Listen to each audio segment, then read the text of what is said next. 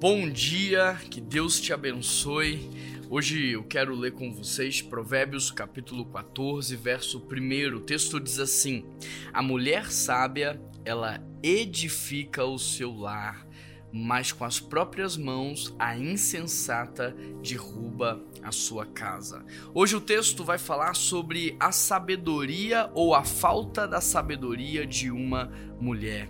E é muito interessante porque sabedoria não é inteligência. Sabedoria não se adquire é, através de livros, cursos ou a experiência da vida, não. Sabedoria é o conhecimento que Deus tem a respeito da vida, da eternidade, do futuro, dos princípios, sendo traduzido em atos práticos que vão trazer mais resultado. Ou seja, a mulher então que consulta a Deus antes de falar, antes de tomar as suas decisões, a mulher que busca a Deus e coloca ele em primeiro lugar, essa mulher ela edifica o seu lar. Essa mulher constrói um lar. Você pode ter uma casa e ainda não ter um lar. O lar é diferente de uma casa. O lar é um ambiente de aconchego, um lar é um ambiente de felicidade, um lar é um ambiente de paz o lar é um lugar onde as pessoas têm prazer em estar. E lá é diferente de casa.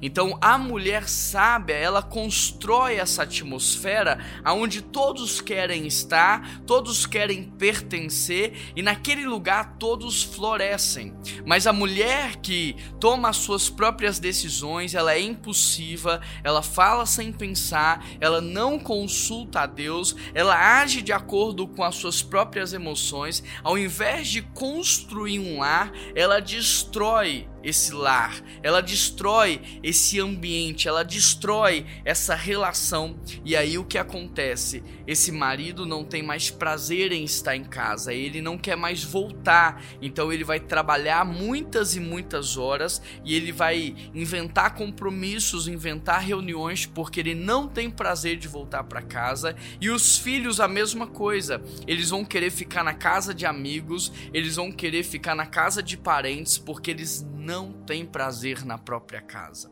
E é muito importante que nós entendamos a fonte da sabedoria. A fonte da sabedoria é Deus, e ele diz: "Olha, peça-me e você receberá livremente". Então que hoje nós possamos pedir a Deus sabedoria. Nós homens para governarmos as nossas casas, liderarmos as nossas casas, mas também as mulheres para que elas possam edificar, frutificar e que nós possamos orar não só por nós, mas por todos aqueles que nós conhecemos e amamos. Querido Deus e eterno Pai, eu quero colocar diante do Senhor a vida de cada mulher. Em especial, Deus, eu quero colocar a vida da Bruna, Deus, que está fazendo aniversário no dia de hoje. E eu quero pedir ao Senhor que abençoe ela com muita sabedoria. E eu quero pedir ao Senhor, abençoe, Pai, todas as mulheres, independente das suas idades, da sua condição, é, dos seus status, ó Pai, que elas sejam usadas pelo Senhor com muita sabedoria para edificar todos os lugares por onde elas passam passarem. Dá discernimento, Deus. Abençoe, Deus, as mulheres da nossa diretoria aqui da igreja. Abençoe as mulheres nosso conselho fiscal, da equipe ministerial, as líderes de ministério, líderes de células, ó Pai.